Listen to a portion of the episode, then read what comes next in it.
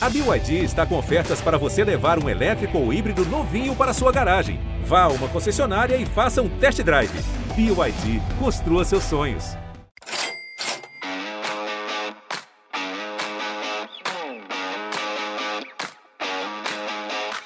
Olá, ouvintes do GE, eu sou Rodrigo Capello e este é o Dinheiro em Jogo. Botafogo SAF foi constituída neste ano de 2022 e os primeiros conflitos apareceram. Neste episódio nós vamos ouvir com exclusividade, em primeira mão, Jorge Braga, que foi CEO do Botafogo de Futebol e Regatas, justamente uma das pessoas envolvidas nesta transição. Neste episódio, como eu já disse na introdução, temos a participação do Jorge Braga. Tudo bem, Jorge? Capelo, como vai? É, um abraço para você, para os seus ouvintes, para os seus telespectadores, todo mundo que te acompanha. Agradeço demais a oportunidade de, de conversar contigo. A minha pauta hoje aqui é poder, é, na medida né, que me é permitido, contar os fatos. Não tenho intenção de falar, né, atacar a reputação de ninguém, mas poder dar, dar em primeira mão, de fato, o que, o que tem acontecido, o que aconteceu nesse processo é, transformador do, da SAF. Muito bem. O botafoguense que acompanha um pouquinho os bastidores certamente sabe quem é o Jorge Braga, mas a gente fala aqui com públicos variados, né? Temos ouvintes, inclusive, que não são botafoguenses e talvez não te conheçam. Então, é lógico que durante esse episódio eu vou entrar nas questões que são as mais complicadas, né? Tem um processo, tem cobranças, tem reclamações, enfim, é, de parte a parte a gente vai ouvir o Jorge em relação a tudo isso. Mas eu queria dar alguns passos para trás para entender um pouco melhor o contexto. O Jorge Braga é alguém que, quando eu o conheci, as referências que eu tive foram, foram das melhores possíveis, justamente por ser alguém que veio do mercado. Se eu não me engano, você teve alguma participação, alguma passagem na Oi, eu não estou com o seu LinkedIn aqui aberto, você pode se apresentar melhor depois, mas você foi contratado pelo Botafogo enquanto ainda Associação Civil Sem Fins Lucrativos para ser o seu CEO. E foi a pessoa que durante esse processo todo de preparação da SA, depois da SAF, da venda, que ajudou ali a, a, manter a casa em ordem, né, organizar, baixar custo, trazer o clube de volta à primeira divisão, todo um papel que, que foi muito explorado durante 2021. Mas eu queria que a gente voltasse para te apresentar melhor e para que você contasse um pouco mais como é que foi esse processo, Jorge. Quando claro. você foi contratado, é, qual foi? Você foi contratado já com essa missão? Olha, você vai ser o CEO que vai preparar a casa para venda. É, Sim, é, em março, eu, na verdade, eu fui procurado final de janeiro, né, através de um, de, de um escritório especializado em recolocação de executivos, um headhunter, e o, e o projeto é, sempre foi recuperar, reestruturar, reduzir dívidas, sanear, garantir a perpetuidade e, e buscar novas receitas, né, nos, nos seus vários formatos. É, o meu histórico é sobre isso, é o que eu tenho feito nos últimos anos. É, eu, de fato, tenho é a, minha história profissional é de, é de lançamento de produtos, de, de lançamento de novos mercados e de reestruturação de marcas, produtos e negócios. Então, participei, sim, trabalhei, trabalhei na Oi, mas fiz a reestruturação da Nextel, depois com a venda para Claro. É, eu fiz, trabalhei também na Lexmark, que era o startup da IBM, né? Ah, eu tenho uma longa história em telecom e nos últimos 15 eh, anos toco a minha consultoria especializada em reestruturação né, e recuperação de marcas, produtos e empresas. Então, em março em janeiro, quando eu comecei as conversas, ah, é, era essa minha o meu objetivo, né? Ah, ser capaz de recuperar profundamente, reposicionar, dar um choque de gestão, de ética, de credibilidade, de modelo de negócio eh, eh, no Botafogo que estava muito desacreditado. Eh, eu lembro que, que meus próprios amigos e conhecidos disseram: cara, mas você vai largar né, uma carreira de, né, de relativo sucesso, de resultados, né, de turnarounds em telecom, e eu, na época, prestava estava como C-level da Claro também para entrar no futebol, para recuperar o Botafogo. Mas eu, eu acreditava que né, um time com a reputação, com a marca, com tamanho, é, com tantos anos de má gestão, de maltrato, acreditava que era possível transformar o um modelo de negócio do futebol. Né? Ser cada, é, é, alinhar um pouco mais do que você vê acontecer no mundo. né, uma discussão mais profunda de responsabilidade, de práticas empresariais, de transparência, de fato transformar o Botafogo, que estava muito, muito amassado, muito desacreditado, até mesmo por conselheiros, né, num, num, no que eu acredito que era o maior produto de investimento do futebol brasileiro. Então, de fato, eu cheguei em março, o meu mandato sempre foi uh, resgatar, recuperar, estruturar e dar uma saída honrosa para o Botafogo. Mas a questão da empresa estava desde o começo. Quando você, até porque a, a, história da SA no Botafogo, ela vinha uh, de antes da sua entrada, né? Ainda não era Verdade. SAF, a lei sequer existia naquela época, já tinha tido algumas negociações fracassadas, buscaram dinheiro, não conseguiram, tal. Então você já entrou no Botafogo com o contexto da SA posto. É, era, era uma é. missão é. sua fazer isso pensando na empresa? Assim, é, existiam alguns projetos de SA, e eu lembro, inclusive, que, que no primeiro momento você, você ficou muito cético. Eu lembro que nós trocamos algumas mensagens, né?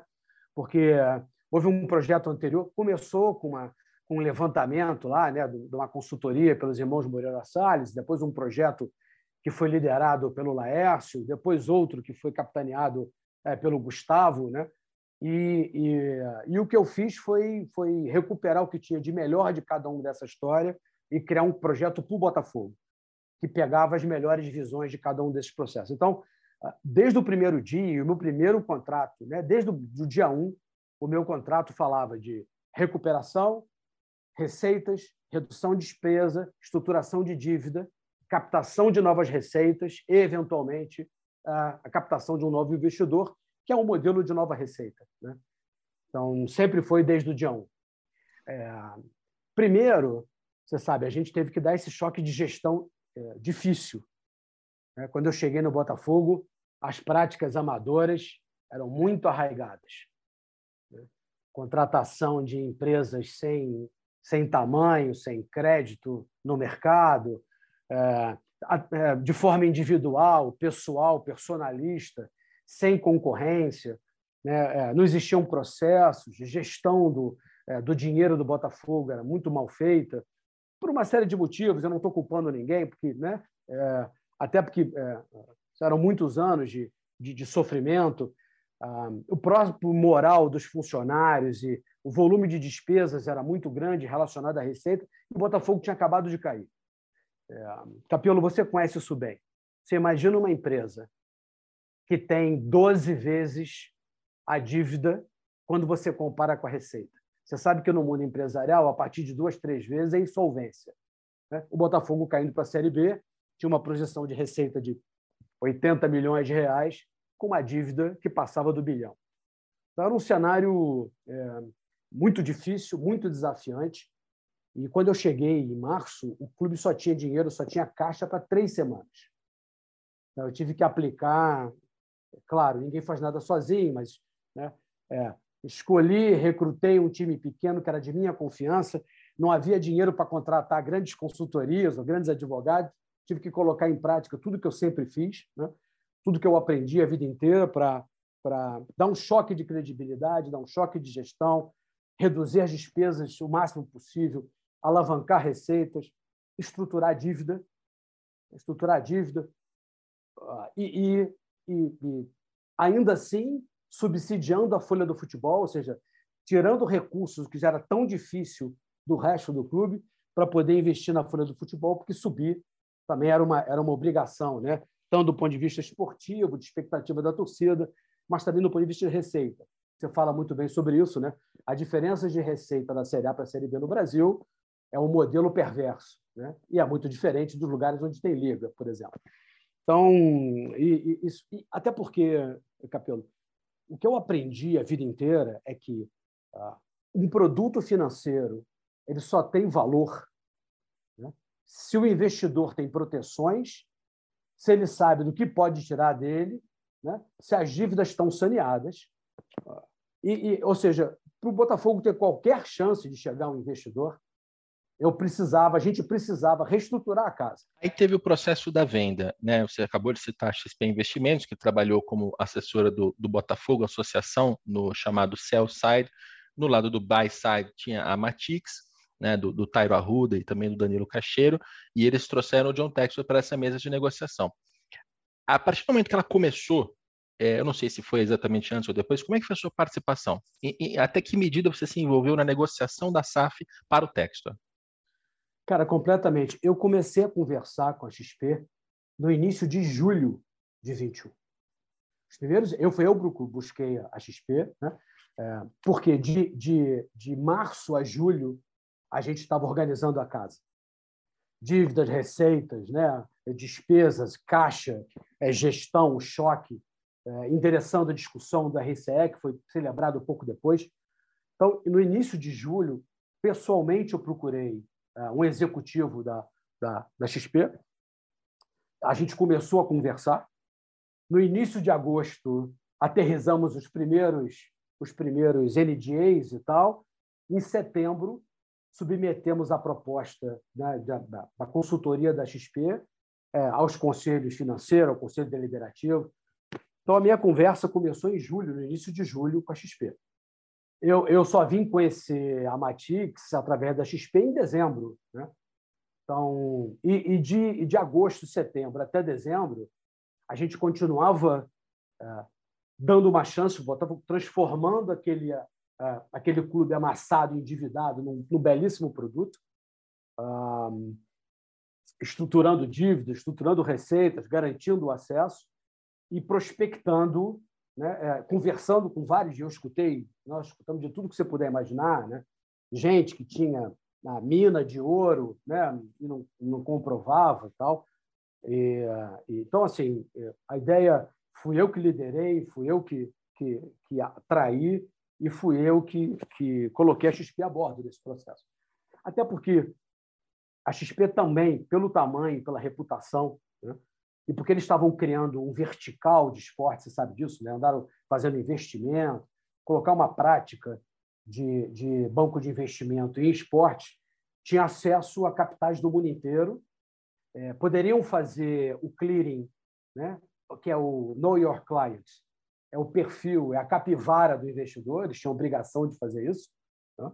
um, e, e dar um olhar de. Mas, nesse, mas quando a, XP chegou, nós já tínhamos um valuation próprio nosso, nós já tínhamos feito a nossa metodologia, até para poder conversar com eles, a gente tinha que ter feito o trabalho de casa. E, finalmente, final de dezembro, foi uma surpresa a operação do, do Cruzeiro acontecer antes da gente, porque a gente vinha conversando com eles desde julho, né, discutindo posicionamento, valuation, book.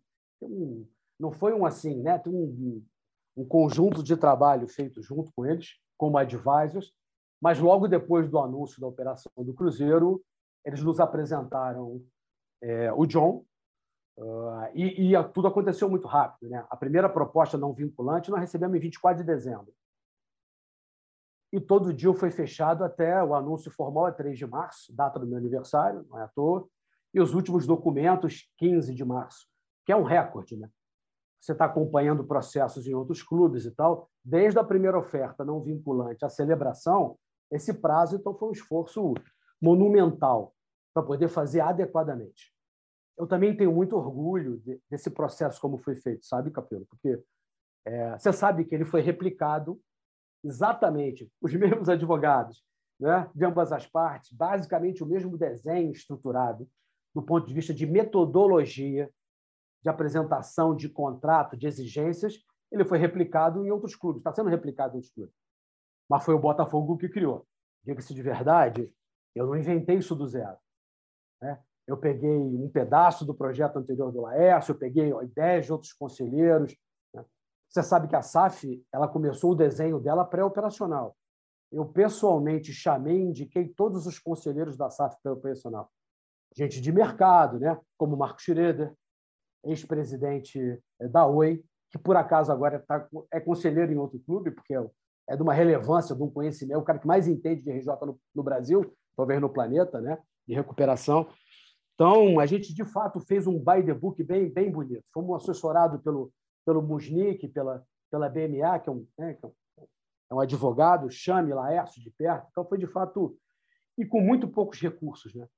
Não tem ninguém que a gente tivesse contratado, que seria natural se a gente tivesse fôlego, mas como a minha competência como consultor é fazer isso, né? e eu fiz isso em alguns projetos, fiz isso na Nextel, né? eu fiz isso em, em projetos de turnaround, de, de, de, venda de outras empresas, uh, empresas de logística. Meu expertise é fazer isso. A gente economizou esse dinheiro é, sozinho com o Botafogo, entendeu? Te ah, respondi? Sim, respondeu, respondeu. É, e aí a gente avança mais algumas semanas, né? Você já contou agora como é que foi feita a venda. Uma vez feita a venda, assume o Textor. O Textor chega com algumas pessoas, né? Eu citei a Matix Capital, que além de ter trabalhado nesse lado de, de sell side, os próprios, é, os próprios representantes dela ficaram no Botafogo SAF. Né? O Tairo Arruda hoje é, é o CEO do clube, então ele se envolve na administração do clube. É, e aí eu queria entender como é que foi feita essa transição. Né? É, você tinha expectativa de continuar na SAF, de ser o CEO da SAF? Tinha algum tipo de promessa? É, na, naquele momento de, em que a gente na imprensa e o torcedor, a gente estava vendo as discussões de não, tem uma oferta não vinculante, está faltando é, fazer do diligence, é, fechar algumas questões, isso é o que a gente sabia publicamente. Internamente, qual era a sua expectativa em relação a essa composição dessa gestão da SAF? Eu repetidamente, ao ser perguntado, é, disse que era uma decisão do John, né? você lembra disso? Até porque eu aprendi uma coisa fundamental nesse processo, nesse desenho, que é assim: é, você não consegue, você não pode servir a dois senhores. É, eu fui contratado pelo Botafogo para fazer essa reestruturação, para aumentar esse valor. Então, até que a transação terminasse, eu devia transparência, fidelidade, fidúcia ao Botafogo. Né? Então, uh, somente depois desse processo foi terminado, por uma decisão do John, uh, eu migrei para a SAF. Né? E aí fui contratado pela SAF e migrei com todos os meus contratos. Né? O meu contrato é o contrato número um de prestador de serviço da SAF, com todo o desenho, uh, é, para trabalhar na SAF. Agora, todo todo o processo é, houve um grupo de transição enquanto essas coisas estavam acontecendo para tocar o dia a dia. Eu fiz parte desse grupo de transição. Eu Shane a Matix fez parte desse grupo de transição que era basicamente não deixar criar uma disrupção. Muito muito difícil muito complicado. É, muito desafiador. Você sabe que a gente lidou com com um evento de um Twitter do John é, numa madrugada de fevereiro, rompendo com todos os patrocinadores. Eu acordei no dia seguinte com meu telefone coberto de mensagem. Né? É, Lenin colocou carga à disposição. Acho que a gente eh, fala isso um pouco mais adiante, mas. Uh, e, e, e, começar a operação do Massaf com uma quantidade de pessoas muito enxutas. Quem fez o desenho do organograma, quem aprovou o desenho do organograma com o John fui eu. Veja, você lembra, o Botafogo vinha enxugando, enxugando, enxugando tinha feito uma redução de pessoas no ano anterior, em 2020. Em 2021, a gente liderou um segundo enxugamento de, de back-office, de, de, infraestrutura, e a SAF começou com menos da metade do, dos funcionários que o Botafogo continuava. Né? Então, os, os, os meninos da Matix, apesar de muito bem formados, não tinham nenhuma experiência de gerir uma empresa desse tamanho. Né? Você imagina, então, que é garantir que é, é, os funcionários, a operação do clube, nós deixamos o clube com caixa para dois anos, e garantir a continuidade né, de uma nova SAF, de um novo modelo no Brasil, com dois jovens que não tinham experiência de tocar esse tipo de coisa, com menos da metade dos antigos funcionários do Botafogo. Então, foi full contact, mas desde, desde o dia 1. Só, só, só quem não conhece a dificuldade desse negócio pode achar né, que, que, que Tário e o Danilo iam conseguir tocar aquele troço sozinho. Então, eu tive que é, também encostar, supervisionar. É, eu lembro que, por exemplo, o primeiro grande documento de pagamento, de primeiro grande processo de pagamento de, de variável para jogadores, nós escrevemos. O Botafogo não tinha. Né? Na gestão anterior tinha sido uma discussão complicadíssima de bicho, quanto era o bicho, a gente tinha prometido bicho. Então, nós escrevemos um primeiro grande documento, todos os processos, a entrevista dos novos executivos, né? o desenho do novo sistema de, de, de contabilização. Então, foi um, foi um trabalho absolutamente intenso, é, até até a, a minha saída. Né? E, e, o que, que foi uh, prometido a você pelo John? Quando vocês conversaram e você foi o profissional número um, chegou, começou a fazer essa transição, é, qual foi a perspectiva que ele te, te apresentou? Olha, Jorge, você está chegando para ficar aqui dois, três meses na transição, depois a gente vê? Ou era você está chegando para fazer parte da SAF, vai ter isso, vai ter aquilo, enfim, qual que era a, a promessa? É, Capelo, e, e, esse é o motivo da minha, da minha ação. Né? Eu, eu tomei um calote de proporções bíblicas, né? mas assim, daqueles de envergonhar antigas práticas amadoras. O que, que aconteceu? Antes da gente celebrar todos os documentos, é, eu tinha, como você, você mesmo viu, eu, tenho, eu tinha direito no meu contrato a uma bonificação pela recuperação, reestruturação, por fazer essa mágica de tirar um clube que valia menos centenas de milhões por uma venda de mais de bilhão. É, e é um percentual pequeno, menos que média de mercado, você sabe disso, mas, mas que chama atenção porque o crescimento de valor foi muito. Ninguém esperava que a venda do Botafogo fosse desse patamar. Inclusive, também o Grafete, na época, escreveu, haviam dúvidas né, sobre mas como é que é possível uma transação desse tamanho, porque o Botafogo estava saneado, estava estruturado, estava na Série A né? estava crescendo o sócio-torcedor, crescendo a receita. Então, é, no, no, no, final do trâmite, antes da, da, da, da SAF ser transacionada, é, o John é, me fez a seguinte proposta: Jorge, eu entendo é, o contrato, eu entendo né, as suas cláusulas, mas eu preciso de um desconto de 70% do valor que você tem a receber. Cara, e eu vou te pagar em três anos sem juros e sem correção monetária, pela, pela transação, pela recuperação, pela conclusão do negócio. É, e você segue comigo como CEO e a gente né, mantém o seu contrato atual nas condições com o Botafogo. Você aceita? Imediatamente eu aceitei. Então, veja, 70% de desconto em três anos, sem juros. E eu disse para ele: se é isso que você precisa, né? Você vai honrar, então eu aceito essa, essa, essa sua proposta. Cara, e a partir daí, é, o que foi prometido nunca aconteceu. Então, isso, aconteceu, isso foi em 10 de março. O meu contrato foi migrado, as minhas condições, o meu bônus, as minhas cláusulas. Eu sou lá o contrato número um de prestador de serviço. Ato contínuo, eu fiquei três meses sem receber coisa alguma absolutamente nada. E no meio daquela correria, em sistema, né? É, um belo dia, depois de três meses sem receber absolutamente nada, e, e, e, e, falar disso, Capelo, é difícil, porque me deixa muito constrangido. Eu nunca passei por nada parecido isso na minha vida. Olha que eu já lidei com reestruturações complicadas, com fundo, né, abutre, mas eu nunca tinha visto nada parecido com isso. Eu, eu, eu mandei um e-mail, né, porque é difícil falar com o John, nem sempre o John retornava, semana sem responder, é, pedindo, dizendo para ele: eu estou preocupado é, com o futuro, com o que está acontecendo. E no dia seguinte, ou dois dias depois, eu recebo uma carta da SAF dizendo: olha só, vou pagar aqui um pedaço do teu contrato de CEO, um pedaço que não é todo.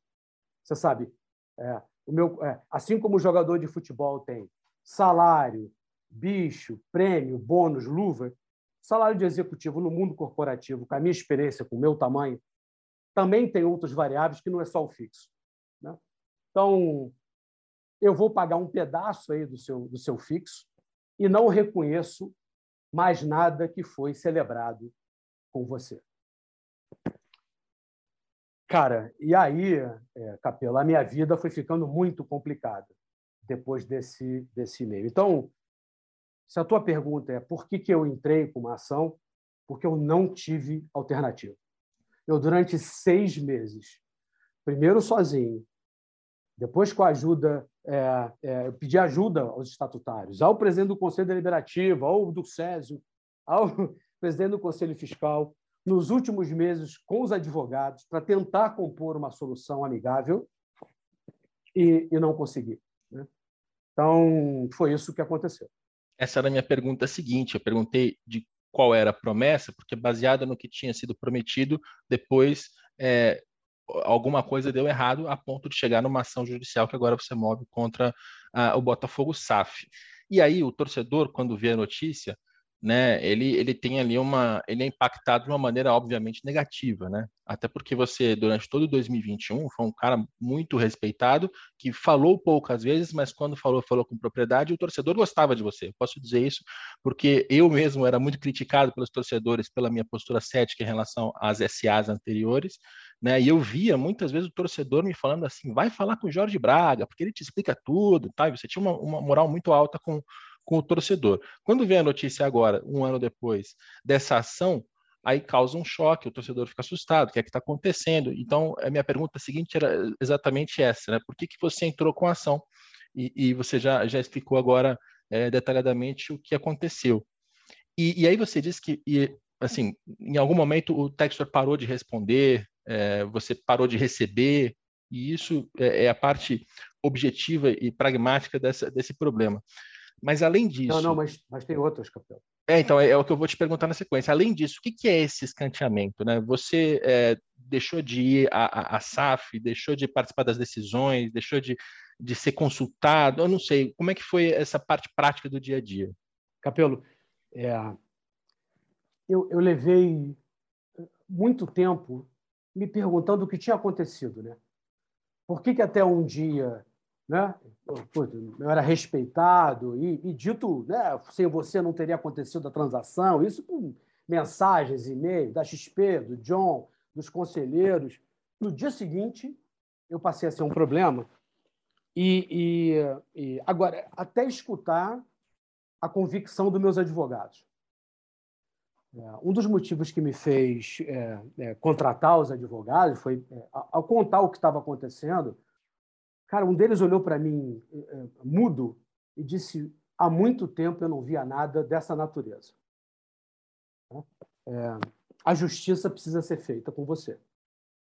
Porque, e, e a convicção deles, é a argumentação deles de que, como, como a proposta do John era 70% de desconto parcelado em três anos, sem juros, o quanto antes eu saísse, mais barato ficaria. É a convicção deles. E aqui eu estou falando por eles. Eu estou tentando entender ainda o que aconteceu.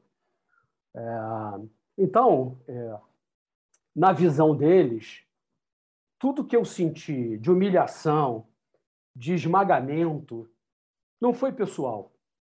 Foi uma estratégia financeira de pagamento. Então, eu, eu, eu, eu, e aí eu vou, eu vou te dar alguns exemplos, né? É, que nenhum deles sozinho é um problema, mas no conjunto eles demonstram, né? É, o, o, o, que, o que, o meu sentimento, o que eu passei. Uh, primeiro, escopo de atuação. Desculpa, contratos de futebol, isso não é mais contigo. Você não entende de futebol. E, eu atribuía isso, talvez, um pouco do ruído de ter defendido o clube tanto tempo, né? da negociação ter sido tão duro de proteger dívida, clube e tal. E o que eu estou te falando foi o que eu escutei. E um, e um executivo é, desse mercado diz que recebeu uma proposta dele para ser CEO do Botafogo. Né? Eu nem fui verificar, mas ele afirma. Né? Então, não, você não, né, você não entende de futebol. Então, as questões do futebol não estão mais contigo. E, na sequência, eu comecei a ter muita dificuldade de ter acesso a relatórios financeiros, né? é, a decisões mais estruturadas. E, e, e Capelo, é, um, é, é, muito perigoso você ter responsabilidade sem ter autoridade. Né? O meu histórico, o meu passado, a minha, a meu, o meu histórico profissional é de muito comprometimento. Ainda assim, né, meu senso de responsabilidade eu fui focando no que tinha que fazer. É, Capelo, todos os jogos que estavam no Newton Santos, eu estava lá. Né? De placa de LCD a grama, inclusive um dos momentos bonitos da, da carreira foi eu estava vendo num dos jogos se o LCD funcionava e a torcida começou a falar comigo, bater palma, né? porque não é comum ver um CEO descer para ver se o LCD, é, se a, se a grama do campo está funcionando, mas nenhum detalhe, ainda que, que menor, me passava desapercebido. Né? Então, todas as grandes, todas as grandes uh, transações, a liga, a negociação de liga, a reunião em São Paulo, a reunião em que o Botafogo entrou na Libra, fui eu que orquestrei, enderecei, viabilizei. Né? É, o, o, o, outros, por exemplo, é, o patrocínio da Blaze, em maio, né? Lenin apresentou, e apesar de, na época, a colocação do John se dizia, dizia que não que não queria ter uma betting, porque uh, o Crystal Palace não tinha, porque isso não era muito bem visto, né? nós apresentamos uma proposta de 15 milhões de reais né? de patrocínio, que, que foi rejeitada, curiosamente, dois meses depois foi aceita, né? não sei por que valores, mas foi aceita. Então, é, todos os momentos importantes de esforço, de comprometimento, de receita, de transação, eu tive presente. Então, mas, mas é, até, até que eu fiquei doente. E aí tem um, tem um evento, assim, eu, como você sabe, eu fiquei muito doente. Passei dois meses, fiz duas cirurgias, fiquei internado. Em momento nenhum deixei de. Muito pelo contrário, eu lembro de uma vez, né, eu estava internado no Einstein, foi a invasão do CT, eu estava monitorado nas máquinas, a máquina disparou porque minha pressão subiu, as enfermeiras entraram correndo no quarto, queriam me tomar o celular. Né? Então, assim, é, o meu compromisso com o Botafogo foi absoluto até o último dia. É, e eu não consegui entender é, essa resenha de ah, não ajudou, não participou, né? É, até que eu escutei a, a, a, a, resposta dos advogados, né? a, a tese dos advogados. E aí começou a fazer um pouco mais de sentido para mim. Então, assim, o meu sentimento foi de muita humilhação. Eu tenho, tive situações em que gente que eu contratei, é, de eu mandar um e-mail dizer como é que está, e a resposta dizer, ser, não posso te responder. Puta, desculpa. Estou né? proibido de te responder. Então, é, o que podia ter sido resolvido de qualquer outro jeito. Né? É, o meu contrato tinha cláusulas de saída, de rescisão, podia ter sido tratado a qualquer tempo. Então, é, mas não foi. Então, a minha experiência... Essa é a parte que eu não entendo, assim, vendo de fora, e, e é essa parte do processo que, que ela não, não é compreensível para mim. Porque, assim, em algum momento, nesse início de 2022, o Botafogo o SAF passou a ter dois CEOs, né? Tinha o Jorge Braga e tinha o Tairo Arruda. Isso já não faz nenhum sentido. E aí, quando a gente começava a ouvir um pouco mais dos bastidores, aí ficava mais claro que o Tairo estava tomando as decisões, porque ele é o cara do Textor, o Braga começou a ser escanteado, a gente percebeu isso acontecer. Mas não fazia sentido, porque por que não demitir, então, o Jorge Braga, né? Já, claro. que não, já que não queria contar com seus serviços, por que não demitir de uma vez? E aí é, você, você chegou a essa, é, essa conclusão, que eu acho que é mais uma percepção do que. Do que... Eu, eu, a minha percepção é que o processo foi desnecessariamente é, dessa forma. Eu me senti assediado, humilhado. Né? De verdade, numa das, das, muitas reuniões que eu tentei é, acertar isso com o John, ele me disse: se você sair, entrar na justiça e cobrar o que te é, que você acha que é de direito, né, você vai colocar a tua reputação em risco, né? o teu legado em risco. Então, é, ainda tinha né, essa no meu entendimento, essa ameaça velada de atacar a minha reputação se eu simplesmente cobrasse o que foi repactuado com 70% de desconto, pago em três anos, sem juros e correção monetária. Então, eu também tenho muita dificuldade em entender. E, e, e, e mais do que isso, Capelo, você imagina um ano e meio de investimento brutal da minha vida. Você sabe, né? É, é, oferta no meio do Natal, Ano Novo, Réveillon, Carnaval. John ligava de madrugada. É, é, batemos um recorde de tudo quanto você puder imaginar de prazo, de consistência. É, um comprometimento absoluto, longe da minha família. Detalhe, né? Hospedagem do meu bolso, passagem de avião do meu... Porque meu projeto é um projeto de risco, de sucesso. Você entende isso no mundo corporativo, né? As pessoas abrem mão de um fixo muito grande e o bônus vem quando você consegue o impossível. E a gente fez o impossível. Né? Então, e, e, depois disso tudo, é, escutar que eu, que eu abandonei o, o Botafogo enquanto eu, eu negociava né, se ia fazer boletim de ocorrência ou não, aumentava a segurança é, na invasão do CT, internado dentro do Einstein, malandro. Internado, cheio de tubo, cheio de. É, é, falar disso me, me, emociona, porque os próprios advogados disseram que faziam muito tempo que eles não viam nada tão complexo, sabe? O, o que, que você é... teve? Eu, eu, evito sempre entrar na, na, parte pessoal, mas como você citou já duas vezes que estava internado, o que, que, o que, que você passou nesse, nesse período? E você o já está bem aconteceu? já? Não, não, já, já mas o, o que, que basicamente aconteceu, assim, em, em linhas gerais, é eu comecei com, uma, com um resfriado que virou uma sinusite. Como eu não conseguia parar de trabalhar para cima e para baixo, para cima e para baixo, aí vai tomando antibiótico, tomar corticoide. Eu comecei, né? Novembro, dezembro, janeiro, fui trocando os antibióticos, essas bobagens que a gente faz, né? Ah, não funcionou, toma mais antibiótico.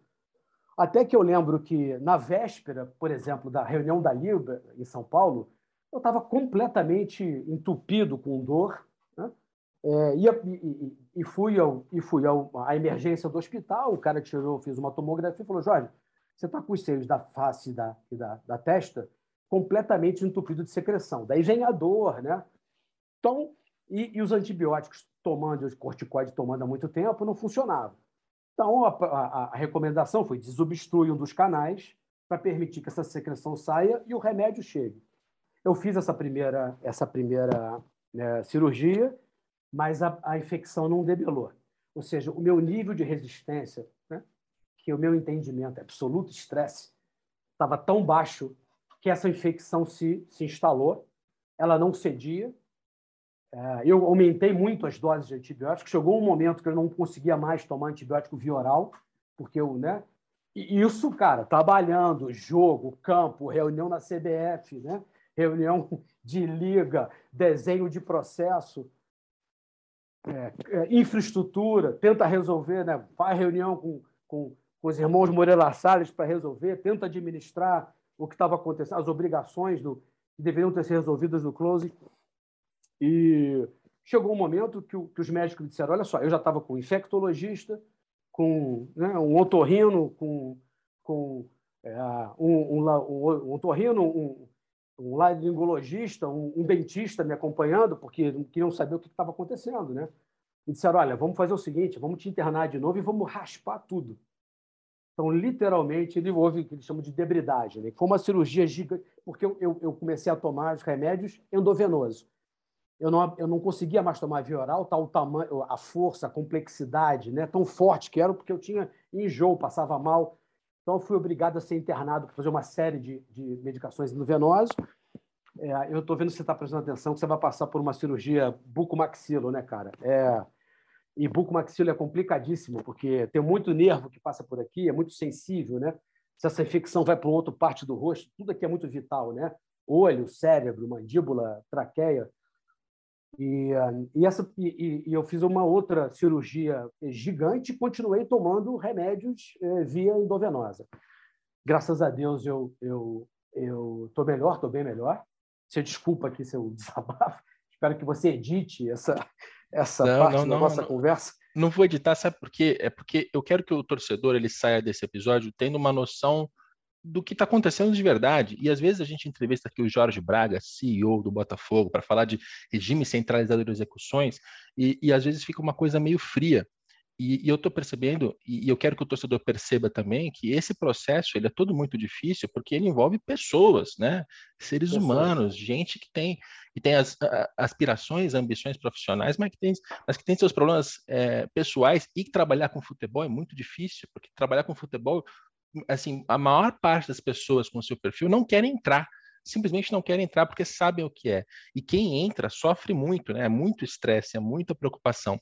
E, até fazendo uma reflexão, é, quando começa a questão das SAFs, as promessas todas são agora vai ser mais racional, vai ser mais profissional, agora a coisa vai ser mais direita tal. Você tem uma, você tem uma expectativa de mudar uma realidade do futebol de um ambiente amador, politizado, que a gente comentou há pouco, para um ambiente um pouco mais é no mínimo respeitoso, né? E o seu relato ele vai, vai na contramão disso, na verdade, vai, vai na contramão e envolve o seu legado, a sua imagem, a maneira como o torcedor te percebe.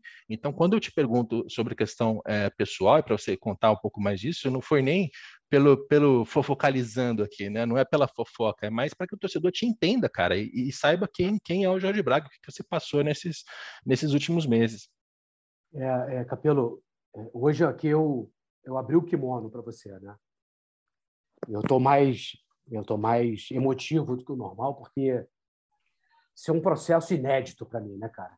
O grau de humilhação, difamação, é, eu, olha que eu já lidei com cenários complicados, como eu te falei, mas para mim é, escutar que eu abandonei o Botafogo, cara, né? é, trabalhando, negociando se a gente aumentava a segurança, se fazia um boletim de ocorrência ou não, internado num leito do hospital, entubado. É, é, cara, só quem não, não tem ideia do que é isso, né? É. Então, mas, mas é, você tocou num ponto importante que é o seguinte: Tirando a questão pessoal, a minha grande preocupação é exatamente era né, do legado. Eu entrei nesse projeto acreditando que, que é possível você ter uma gestão profissional. E esse tipo de prática que fizeram comigo, ela parece, ela envergonha os antigos amadores. É o amadorismo 2.0. Né? E aí é uma provocação interessante. Só porque a gente virou SAF, não significa que as práticas mudaram. A SAF é uma segunda chance para clubes endividados ou que querem alavancar o seu potencial de gestão, de receita, de produto, para transformar isso em competitividade. Mas essa conversa do mundo da SAF, e eu por isso você, eu escolhi conversar com você, porque eu te acho um cara é, muito sério e, e, e, com, com, com muito, e com muito conhecimento, ela obriga umas discussões que são naturais no mundo empresarial a se inserirem no mundo do futebol. E aí tem uma questão de conhecimento, de cultura, de entendimento. Então, coisas que são absolutamente corretas, triviais, esperadas no mundo do, futebol, do empresarial, algumas vezes são mal interpretadas, né? porque porque é um mundo completamente novo, por exemplo. Né? E aí e, e, e, me preocupa demais essa segunda chance que a gente deu para o Botafogo, é, não ter o cuidado, a gestão, a transparência, as práticas é, que a gente acredita. A SAF foi construída e está escrito, Capelo, para que ela possa refletir as melhores práticas do mercado novo. Você sabe o que é isso? transparência total, qualquer fato relevante para qualquer transação grande, relatórios financeiros trimestrais. Isso é público. Uma reunião de conselho financeiro de uma SA é um documento público. Precisa ser dado visibilidade, né? transparência, publicidade a esse documento. Então, não é um desejo, ah, acho legal, acho bonito, é uma obrigação legal. É a contrapartida da blindagem que a SAF faz. Né? E, e, e, e, e além, é claro que eu estou envolvido, mas é, eu realmente eu, eu perdi muitas noites de sono decidindo se eu, de fato a minha única saída ia ser é, acionar né, o John através da SAF, porque a SAF é onde meu contrato estava, quando a gente criou a SAF, meu contrato foi dropado para a SAF, em momento nenhum né, eu envolvi o Botafogo nisso, em momento nenhum a minha discussão é com com, a, é, com o cara que escreveu, botou por escrito e mandou por e-mail as condições uh, que iria me pagar e, e nunca fez. Uh, então, uh, a minha preocupação é exatamente garantir que esse novo ativo seja tratado com a transparência, com a perenidade, porque, porque Capelo, a gente está discutindo o futuro do futebol. Você sabe disso, você milita nessa área. Né? É a chance não existe liga se não tiver gestão financeira, se não tiver transparência. Não existe investidor internacional, abertura de capital com um produto que não tem transparência. Então, além da minha questão pessoal, tem a convicção profissional de que precisava ter feito é, diferente. E, e, e, essa coisa de discutir o mundo empresarial ah, no futebol traz é, abordagens muito, muito é, muito inéditas. Por exemplo, olha que loucura. Né? Você sabe que qualquer gestor profissional ao fazer um contrato, pede garantias. Faz parte da boa prática de um gestor estabelecer garantias caso a outra parte não tenha condições de pagar. Você sabe que a definição clássica de um contrato são dois cavalheiros se protegendo de duas calhordas. Qualquer grande advogado empresarial diz isso. Então, o que é absolutamente natural e é simplesmente uma garantia, ah, foi dado um tom recentemente esquisitíssimo de conteúdo e forma. Garantia é uma prática normal de quem é sério. Tanto é verdade, e eu tenho lido pela mídia, né, que as operações que o John e a Eagle estão tentando fazer com os clubes europeus, a discussão lá é a garantia. Inclusive, vi uma, uma declaração dele dizendo que tinha dado as ações do Botafogo em garantia, apesar de não ter sido quitadas. Então, né, eu, eu não, não tenho maiores informações sobre isso, mas, independente do, do certo ou errado, dar garantias é uma prática de mercado. E aí, você pode é, explicar você... um pouco melhor essa? Porque eu não acompanhei essa, essa, esse caso específico. Do que, que você está falando? Eu estou falando o seguinte: quando eu, quando esse primeiro contrato, né, que eu fiz com o Botafogo e foi migrado para a SAF, ele é um contrato que tem é, garantias, como qualquer bom contrato feito. Né? É, e ele foi migrado para a SAF, faz parte do conjunto, da mesma forma que o contrato da Globo, que o direito econômico do Matias Nascimento, né, as obrigações receitas estão na SAF. Esse meu contrato tinha uma garantia né, ah, em relação à, à, opção, ao valor da, da, da opção, o bônus por conseguir fazer a valorização do clube. E essa garantia, imagina, é, foi tratada. Eu, saiu um, um jornalista, um blogueiro, é, com um tom de que eu, que eu tivesse é, me aproveitando de, de informações confidenciais para ter conseguido uma garantia. Eu, e, e, parte da torcida, por desconhecimento, porque escutou em primeira mão e tal, é, é capaz de repetir uma coisa dessa. Ou seja, primeiro, a garantia do meu contrato não está mais no Botafogo. Ela foi migrada para a SAF. E garantia é alguma coisa que você coloca para não ser usada. Né? Traduzindo para o mundo é, do dia a dia, é o seguinte: você para a sua bicicleta no parque e bota uma corrente na bicicleta, né? para que seja mais difícil você perder aquele bem. É, é um complicador para a vida de quem quer fazer algo que não é correto. E aí, cara, alguém coloca uma matéria dizendo que você colocou uma garantia porque você já sabia que a sua bicicleta ia ser roubada. E aí, essa conversa descamba para uma discussão se aquela corrente é do Inmetro. Mas como assim? Essa garantia podia ter sido feita? Que é uma discussão completamente absurda. A discussão é por que, que tentaram roubar a bicicleta? Né? Por que, que a segurança do parque é tão ruim né? que você não pode simplesmente... Você morou na Europa, sabe que é completamente diferente. Bom, se bem que a Espanha é muito parecido com o Brasil, é, ou seja, por que, que você é obrigado a colocar uma corrente na sua bicicleta? Isso tem sido reverberado de forma absolutamente amadora. É, é, que é um exemplo claro de como é que assuntos que são triviais e corretos no mundo empresarial eles podem tomar um tom é, muito muito pejorativo e enviesado quando mal colocados, quando mal endereçados. Então é disso que eu estou falando, né? E, e, o processo é muito louco. Olha só, para você ter uma ideia, é, o que aconteceu. Aí, de novo, aqui é um pouco de desabafo. Eu, de repente, começo a receber mensagens no meu WhatsApp. Os meus advogados é, me, é, pediram que eu não fizesse. Você é a minha primeira conversa, né? É, porque o, o meu, a minha ação está correndo em segredo de justiça e o meu objetivo foi ter uma discussão empresarial em segredo de justiça, exatamente para não envolver a reputação do clube, né, não atrapalhar campeonato, se bem que agora, graças a Deus, a chance da gente cair é zero. Né? Nossa discussão agora é, é que posição acima da tabela a gente vai.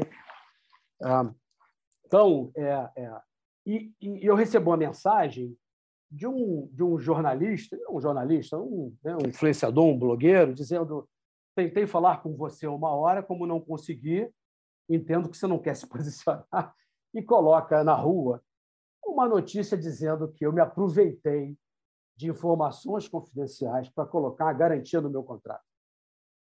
Isso é um negócio é, tão longe da verdade, seja no conteúdo ou na forma, né?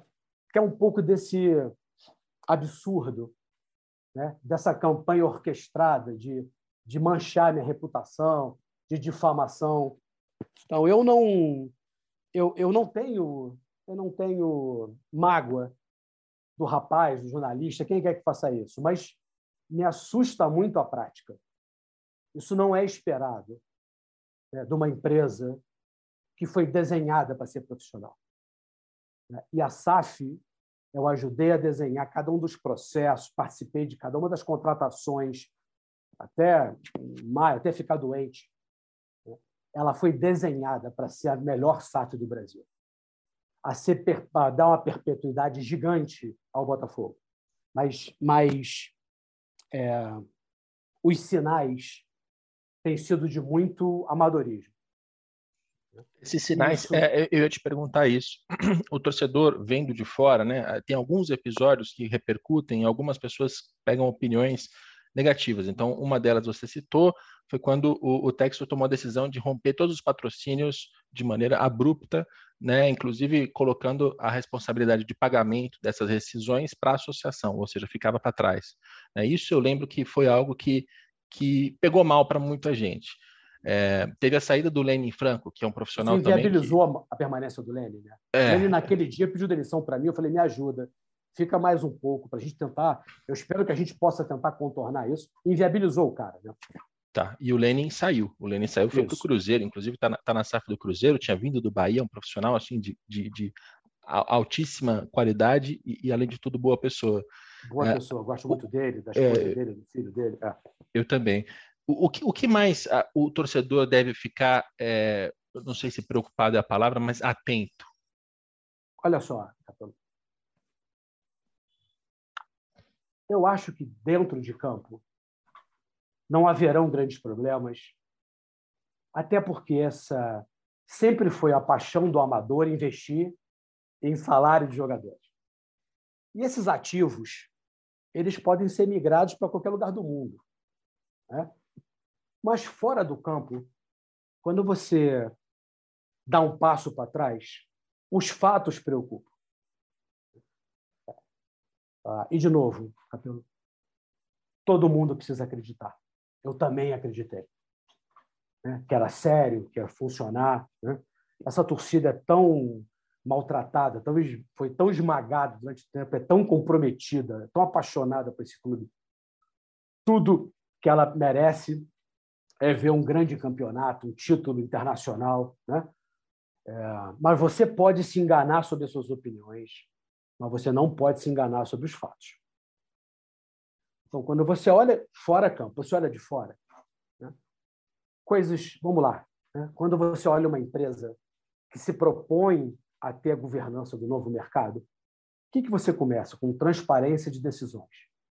Relatórios financeiros, fatos relevantes, transações específicas. Vamos olhar do ponto de vista de, é, da infraestrutura, ou seja, tudo que fica para o Botafogo fica no Brasil, não o que pode ser migrado para outro clube. O que, que ele conseguiu? Minha primeira reunião no Brasil com o John Texton, além do Botafogo, foi com os irmãos Moreira Salles.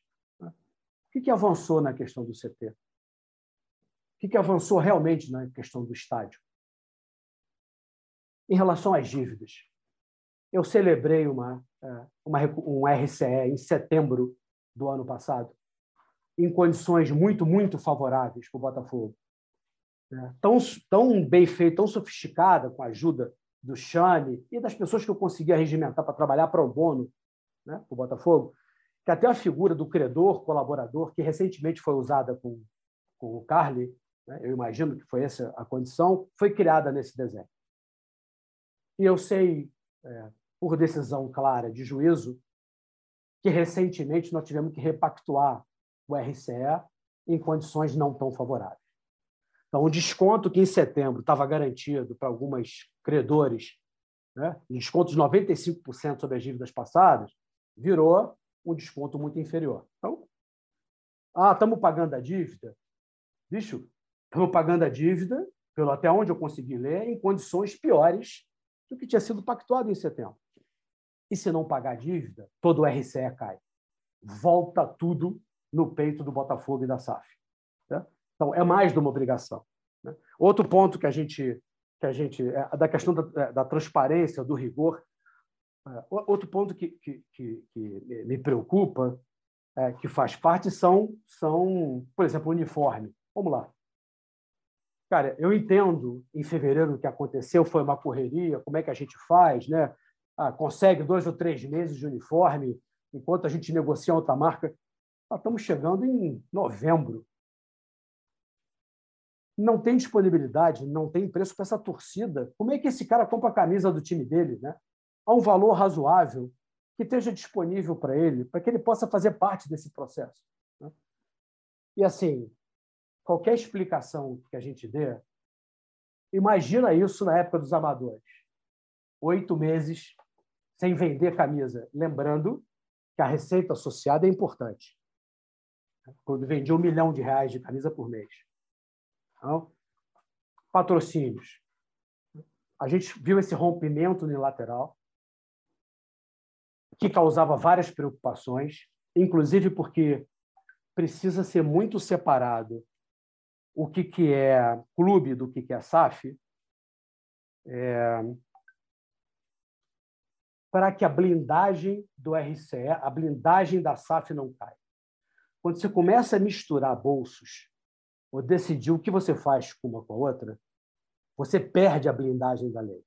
Você não pode querer usufruir de todos os benefícios ah, da SAF, da lei da SAF, e não cumprir com as suas obrigações. Então, a decisão de, de romper com, com, os patrocinadores, na época, foi é, complicadíssima de administrar, inviabilizou a chegada do Lenin. O call que a gente recebeu era, né, pessoalmente, a camisa limpa. A gente, de toda forma, necessidade de receita, a gente apresenta, o Lenin trouxe uma proposta da Blaze de 15 milhões de reais, podia ser um pouco mais, inclusive, atrelado ao percentual. Não, não queremos, não queremos. Né? E, o, e o Tyro e o, e o, John trataram pessoalmente disso. Não, né? é, betting não. E dois meses depois surge o mesmo patrocinador master de volta.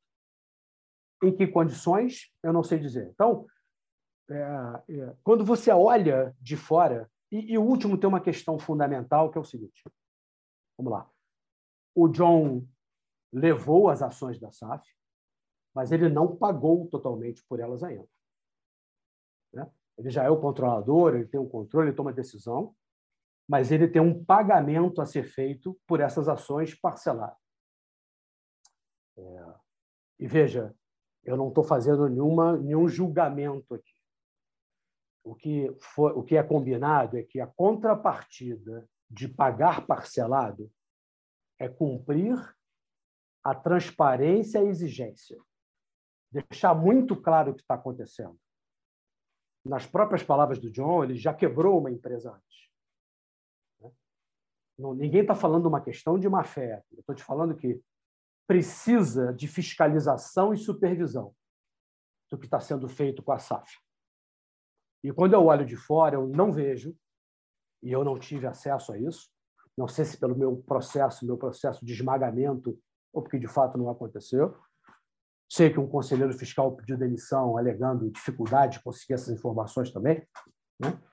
O Fernando Pereira, que é um cara é, super sério, foi presidente de uma companhia de seguro para a América Latina, assim, gente que sabe o que está falando. Né? É, eu não vejo esse comprometimento com a transparência né, é, da SAF. Lembrando, Capelo, que, de novo, a SAF eh, tem um pedaço importante dela ainda, ainda que depois que seja pago, que é dos sócios proprietários. E no mundo corporativo, no mundo das SA do Brasil, né, eles são corresponsáveis, inclusive, patrimonialmente com o que acontece lá.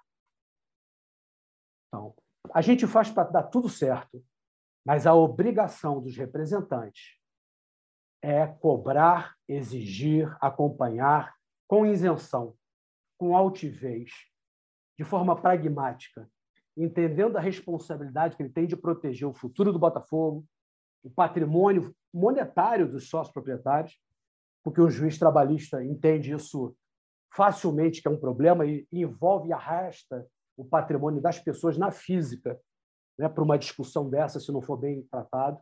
Isso não é muito conhecido pelas pessoas, mas é um risco real. Né? Isso teve perto de acontecer em outros clubes do Rio de Janeiro, você sabe disso, você acompanha é, um assunto paralelo. Então, é necessário um distanciamento com altivez, com competência, ah, que quando eu olho de fora, é, não vejo. Me parece. E, de novo, é uma pena, porque o desenho da SAF foi feito para ela ser muito profissional, para ela ser a melhor SAF do Brasil, para que o Botafogo possa alçar os voos que ele permite. E eu te perguntei. Incomodava muito. E, e, eu te perguntei porque ao torcedor é isso que mais interessa, né? É, o que vai acontecer com o Botafogo, né? Seja SAF, seja associação, o que interessa a ele é quem está vestindo a camisa, quem está administrando o time de futebol. Então, é, é, são todos pontos que são importantes de ter em mente, sabendo que a Associação Civil do Botafogo de Futebol e Regatas tem 10% da SAF, cabe a ela fazer essa fiscalização, né? Então, tem que ficar em cima inclusive da associação, para que as pessoas que ainda estão lá façam essa, esse monitoramento. E eu acho até e que mesmo os 90% não foram quitados totalmente. Tem um prazo de quitação, né? Pois é, pois é. E, e mesmo e se não forem quitados, voltam para o clube. Sim. Tal o modelo como é bem desenhado, exatamente.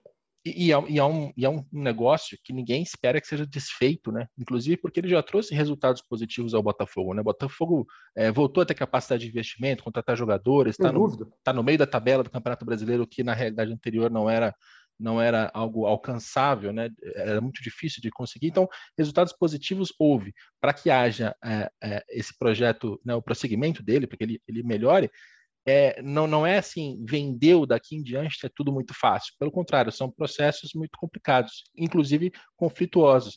E aí acho que todas as partes têm que entender as suas responsabilidades, tanto a associação civil ainda como minoritária, quanto até publicamente o torcedor, o jornalista, o influenciador, né, inclusive cobrar, cadê os, os balancetes trimestrais? Por que não foram publicados ainda? É, o, balancete, o balanço anual vai sair no ano que vem, ok, ainda está dentro do prazo, mas esse é um acompanhamento é, financeiro, inclusive, que eu acho que todo mundo tem que, tem que fazer.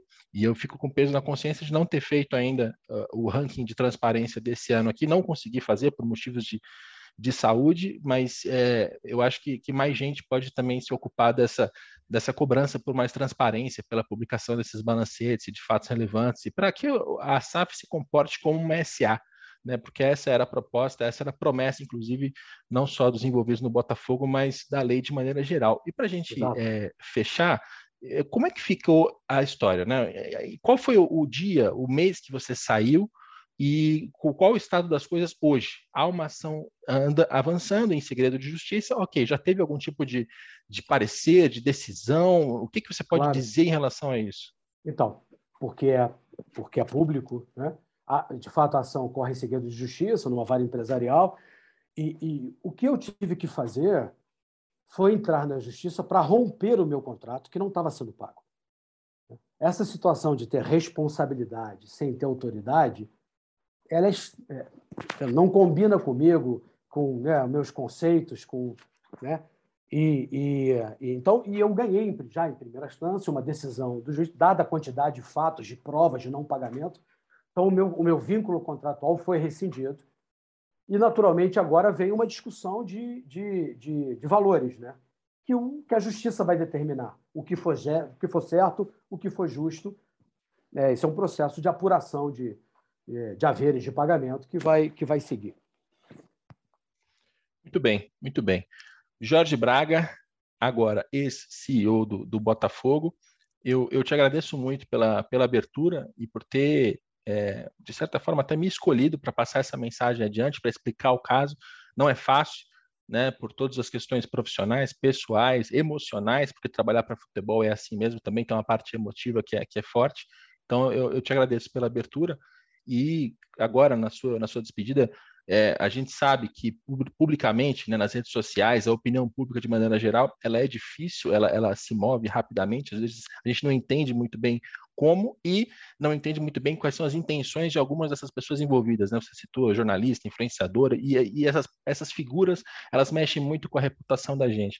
Então, queria te deixar essa, essa, esse espaço para falar com o torcedor. É, o que, que, que você quer dizer para ele nesse momento? E, mais uma vez, obrigado pela ele, entrevista. Ele, que a gente merece ver o Botafogo campeão, que a gente precisa acreditar,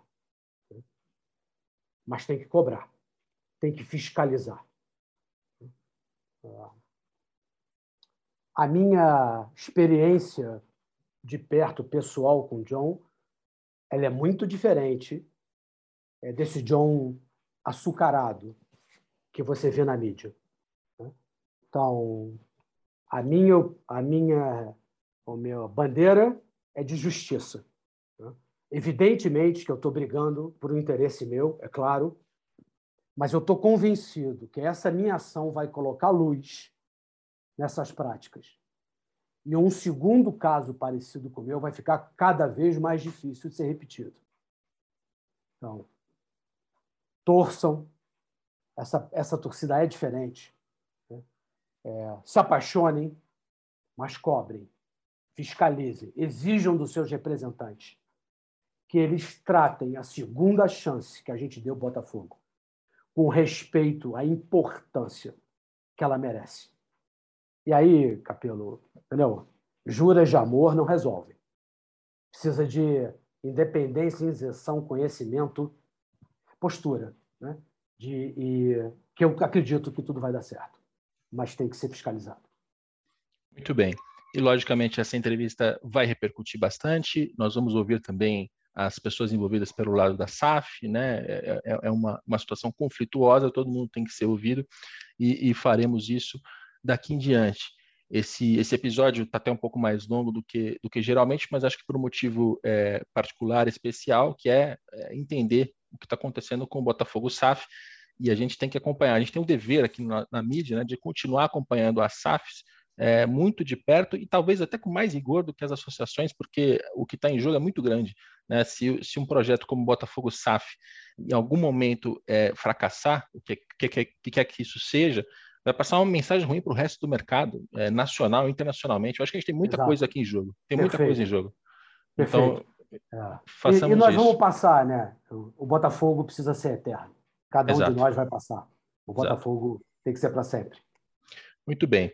É, esse episódio tem a coordenação do André Amaral e do Rafael Barros.